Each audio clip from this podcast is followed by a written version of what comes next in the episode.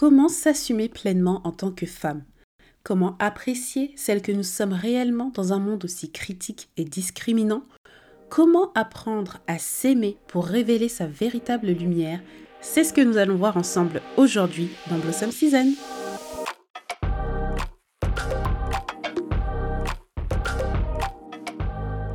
Blossom Season est le podcast qui t'aide à reprendre le pouvoir de ta vie pour marcher avec foi, confiance et puissance.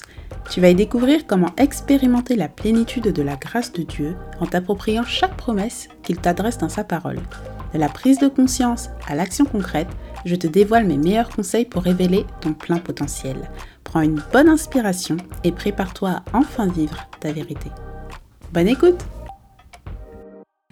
Bonne année Bonne année à tous Waouh, je suis tellement heureuse de vous retrouver après ces deux semaines d'absence qui étaient nécessaires, mais ça me fait du bien de reprendre les bonnes habitudes et de pouvoir t'accompagner à nouveau dans tes trajets le matin ou dans la voiture ou pendant que tu fais ton ménage, bref. Bienvenue sur la saison 2 de Blossom Season.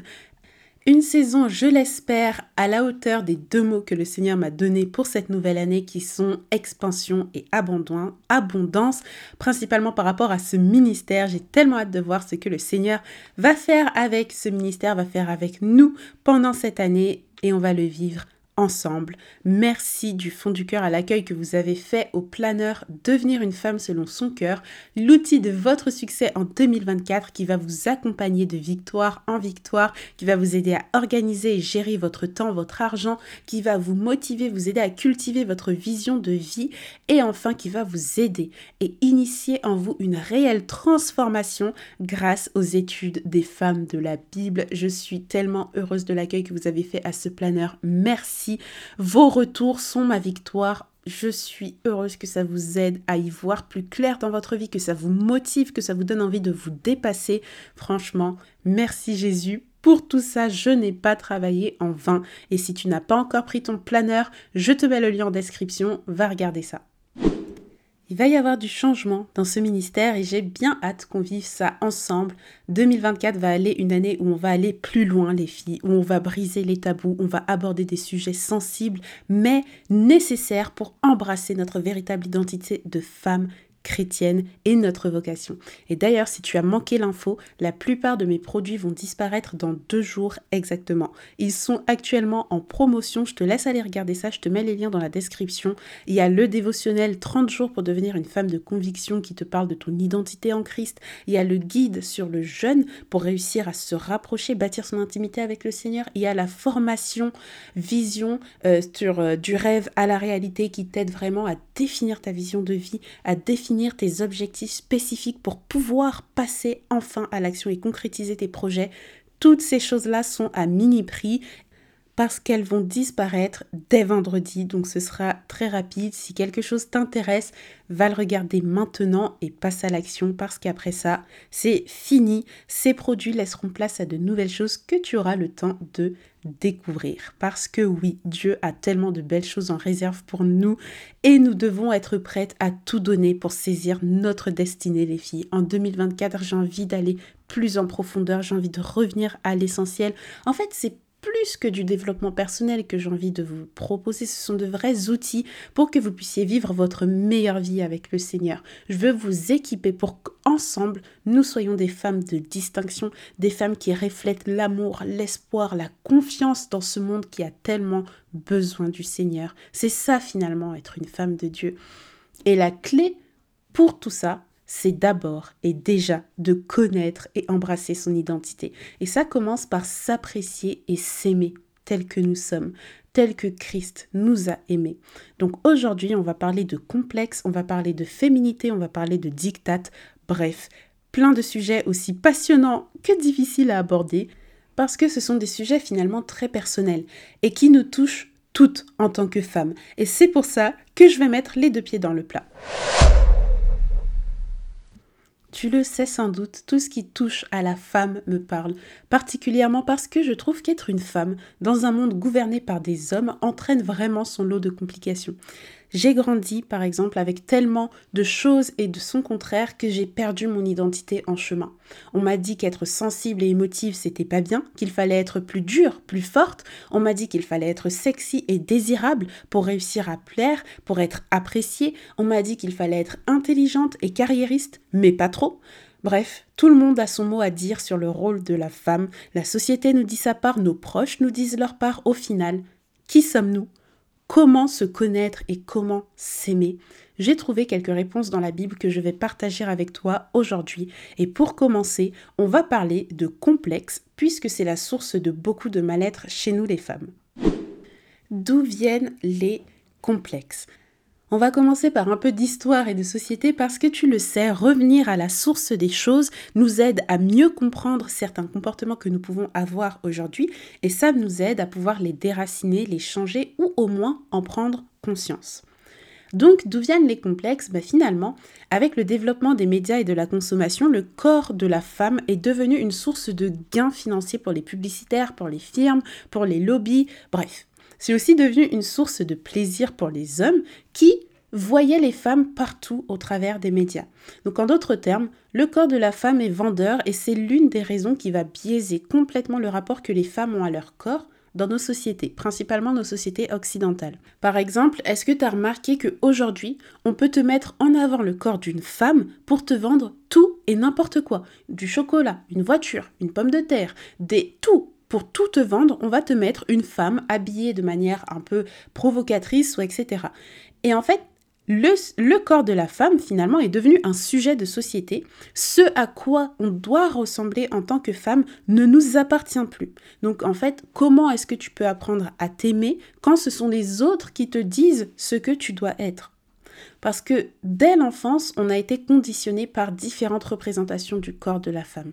Notre société, elle a glamorisé, notamment depuis les années 80, un culte de la femme svelte, élancée, et les médias nous ont bombardé ces images en masse tellement que c'est devenu une norme sociale, un standard de beauté. C'est comme ça que ce que se construisent les normes. La société met en avant et valorise certaines caractéristiques qui ensuite deviennent des normes sociales quand petit à petit les individus vont les intégrer. C'est comme ça que le monde fonctionne, si tu ne le savais pas. Bon, je te l'ai résumé en deux phrases, ça va un peu plus loin que ça, mais c'est juste pour te donner un peu de contexte.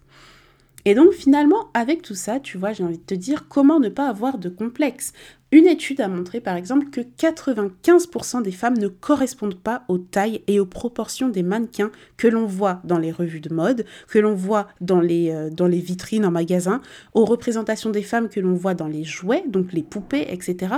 Donc au final, 95% des femmes ne correspondent tout simplement pas aux normes de la minceur que l'on voit partout autour de nous. Donc comment ne pas avoir par exemple de complexe sur son corps? Depuis petite, on est confronté à des poupées au physique inhumain.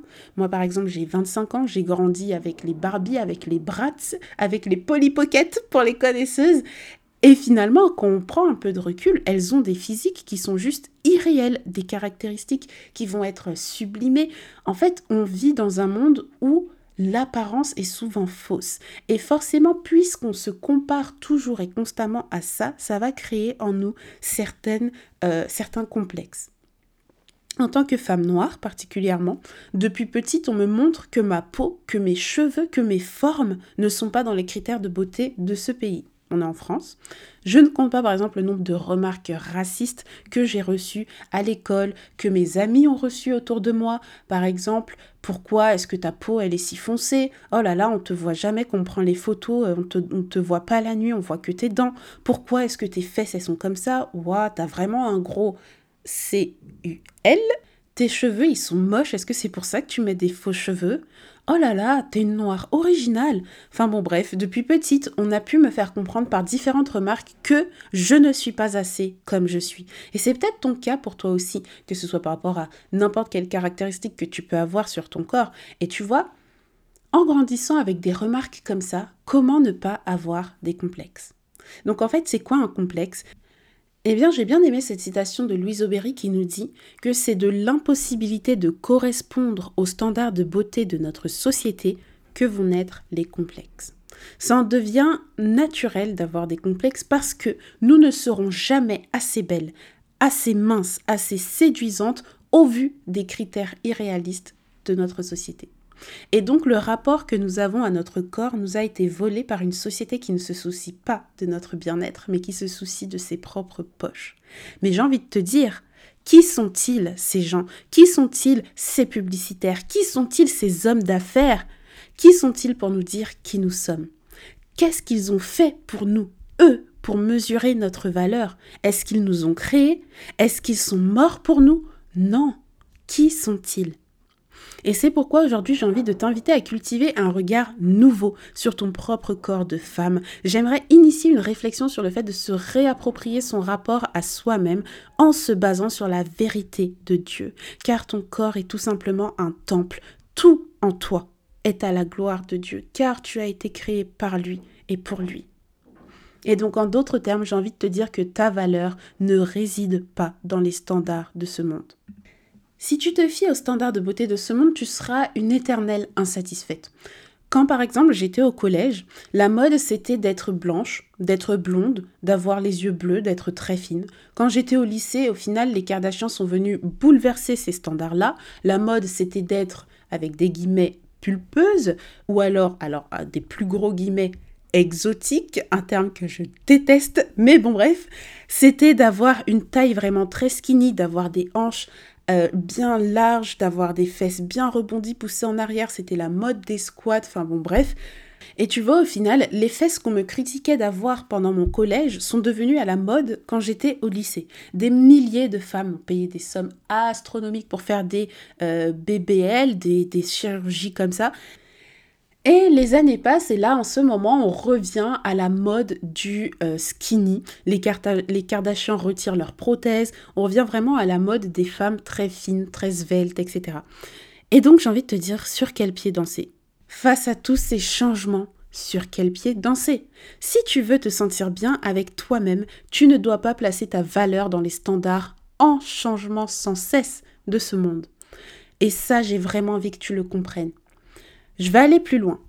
Placer ta valeur dans des caractéristiques physiques, c'est te condamner à ne jamais être satisfaite, à ne pas réussir à t'aimer. Qu'on le veuille ou non, on va toutes expérimenter des changements physiques. On va toutes vieillir, tout simplement, le temps va accomplir son œuvre en nous on peut également avoir des choses qui vont nous marquer et qui vont euh, nous transformer, je sais pas, notre visage. On peut peut-être, je sais pas moi, se faire une coupure, se faire un truc. Enfin bon, bref, tout ça pour dire que notre corps, il va évoluer de manière générale et que si tu places ta valeur dans la beauté à un temps T de ton corps, tu ne vas pas réussir à être heureuse. Si tu places ta valeur dans l'esthétisme de ton corps, tu risques d'être tout simplement une éternelle insatisfaite qui manque d'amour pour elle-même. Parce que, laisse-moi te dire, ton corps ne sera probablement jamais à la hauteur de la perfection que tu penses avoir dans ton esprit.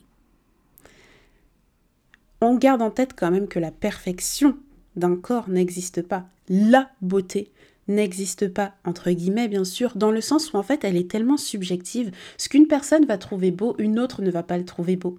Donc ne cherche pas à être belle aux yeux de quelqu'un ou quoi que ce soit. Et c'est pas toujours évident de savoir où placer sa valeur. C'est pas toujours évident de s'apprécier en tant que femme. Mais moi, j'en connais un. Et tu le connais aussi. Qui te donne une valeur incommensurable à toi en tant que personne, à ton corps. Et avant de t'en parler, j'ai envie de te faire comprendre que ton corps est ton allié. Parfois, on peut avoir une sorte de love-hate relationship avec notre corps, genre une relation de je t'aime moi non plus.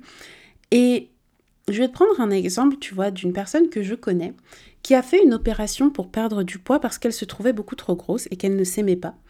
Et elle pensait que l'opération allait régler ce manque d'acceptation et ce manque d'amour de soi. Et j'ai envie de te dire, bah après son opération, certes, elle a perdu beaucoup de poids, elle s'est transformée, elle est devenue beaucoup plus mince, mais tu sais quoi? Elle ne s'aimait toujours pas. La chirurgie esthétique a réglé un problème physique, mais pas un problème mental. Parce que ce qu'il faut que tu comprennes, c'est que l'acceptation de soi, l'amour de soi, c'est dans la tête que ça se passe. Peu importe le changement que tu aimerais voir sur ton corps, le plus gros travail, il est dans ton esprit. Le plus gros travail, ça va être le regard que toi tu te portes sur toi-même. Et en cela, j'ai envie de te faire comprendre que ton corps n'est pas ton ennemi. Parfois, on regarde les autres et on se dit, bah, pourquoi est-ce que j'ai pas ça, moi? Pourquoi je suis pas comme elle? Elle, elle peut manger ce qu'elle veut et elle reste mince, alors que moi, je mange juste un peu de euh, choses un peu grasses et voilà, je prends tant de poids. Ou alors, elle, elle a une peau parfaite, ça c'est tellement quelque chose que je me disais, waouh, sa peau, elle est toute lisse, on dirait qu'il n'y a pas une imperfection sur sa peau, alors que moi, si je mange un petit peu de beurre ou un peu d'huile, bim, j'ai des spots de partout sur mon visage. Laisse-moi te dire que ton corps n'est pas ton ennemi. Ton corps, il est unique. Ton corps, il réagit de manière unique. Et c'est pour ça que ce qui peut être bien pour une telle personne ne va pas forcément te correspondre et vice-versa. Et en fait, je te dis tout ça pour te dire que tu dois finalement apprendre à te connaître avec cette perspective en tête que tu es unique. Ne regarde pas sur les autres parce qu'ils ne sont pas comme toi. Ils ne sont pas toi. Apprends à te découvrir personnellement et c'est comme ça que tu développeras de l'amour pour toi-même, que tu réussiras à avoir une bonne relation avec ton corps.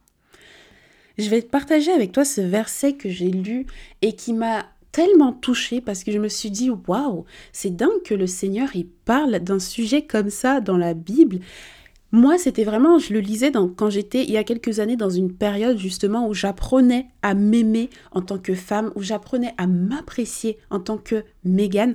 Et le verset, c'est Éphésiens 5 au verset 29 qui nous dit Car jamais personne n'a haï sa propre chair, mais il la nourrit et en prend soin comme Christ le fait pour l'Église. Et ce verset, je me suis dit, waouh, c'est dingue. Le Seigneur parle d'aimer son corps, de, nourrir, de, le nourrir, de prendre soin de son corps, de prendre soin de soi, de s'aimer en tant que personne. Tu sais, Christ a tellement aimé l'Église qu'il a donné le meilleur de lui pour elle. Et donc de même, tu dois apprendre à aimer ton corps pour lui donner le meilleur et le traiter comme le temple qu'il est. Parce que finalement, ce que tu donnes à ton corps, c'est ce qu'il te rendra en retour. Si tu le nourris de bons aliments, tu seras en forme. Si tu le nourris d'un bon sommeil, tu auras de l'énergie, de la vitalité. Si tu le nourris d'amour, tu seras lumineuse, tu vas glow, comme on dit aujourd'hui. Quelle est la valeur que tu donnes à ton corps? Comment est-ce que tu le traites? Parce que ton corps est bien plus que de l'esthétisme. Ton corps est le temple que le Seigneur a parfaitement créé. Tu vois, si on va au-delà de l'esthétisme, notre corps, c'est une machine tellement merveilleuse. Depuis petite, je suis éblouie et émerveillée par la beauté du corps humain, par tout ce qu'il est capable d'accomplir et de faire.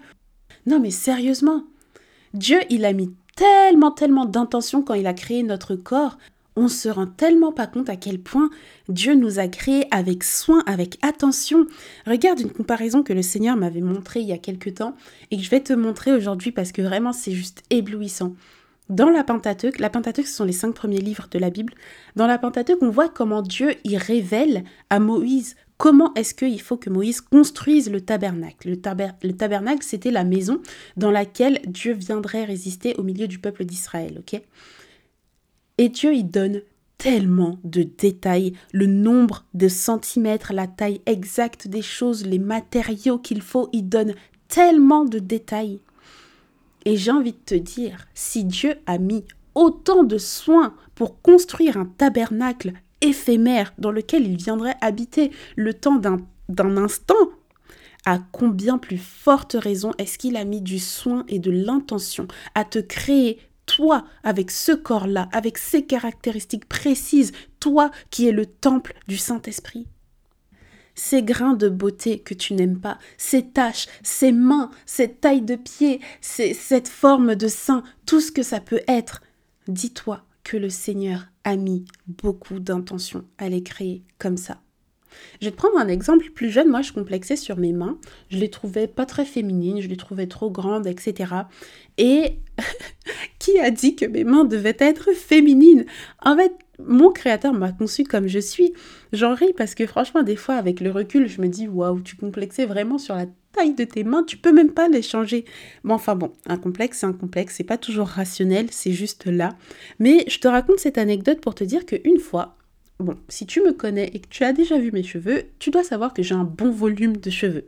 Et une fois, j'étais dans ma salle de bain en train de me coiffer, et le Seigneur, il m'a dit, si tu avais des petites mains comme tu le voulais, avec quoi est-ce que tu attraperais tous ces cheveux? Et c'est une phrase simple, mais ça m'a fait tellement cogiter et me rendre compte que finalement, avec le Seigneur, il n'y a aucun hasard. Dieu ne fait aucun hasard. S'il connaît le nombre de cheveux que tu as sur la tête, ne crois-tu pas qu'il connaît aussi ta taille, ta morphologie et chaque détail de ton corps? Il a voulu que tu sois comme ça. Et j'ai envie de pousser la réflexion encore plus loin et de te dire que nous sommes tellement plus qu'un corps. En tant que femmes, nous sommes créatrices de vie. Nous aurons sans doute le privilège de porter la vie en nous. Et je ne sais pas toi, mais je m'émerveille à la simple idée de me dire que un jour, je porterai la vie dans mon ventre, que Dieu utilisera mon corps pour créer un bébé. Notre corps est une machine tellement merveilleuse et bien construite, il nous permet d'accomplir des choses, de conquérir le monde, de créer des connexions avec les gens, de ressentir des émotions. C'est merveilleux d'être une femme. Franchement, c'est trop beau d'être une femme. Ne laissons pas le monde ravir la beauté de la féminité comme Dieu l'a voulu pour nous. De mon observation, j'ai vu que les femmes sont naturellement plus sensibles au non-verbal. Je les trouve aussi plus inventives, plus, créatives dans leur manière de se débrouiller, de trouver des solutions. Elles sont beaucoup plus capables d'endurer et de persévérer aussi longtemps qu'elles ont une raison qui leur est chère. Et j'ai réalisé que c'est tout simplement biblique. Je pense très sincèrement que, en tant que femme, au-delà de donner la vie à un enfant, nous avons la capacité de créer la vie chez les autres. En d'autres termes, être source de motivation, de conseils, de réconfort, de paix.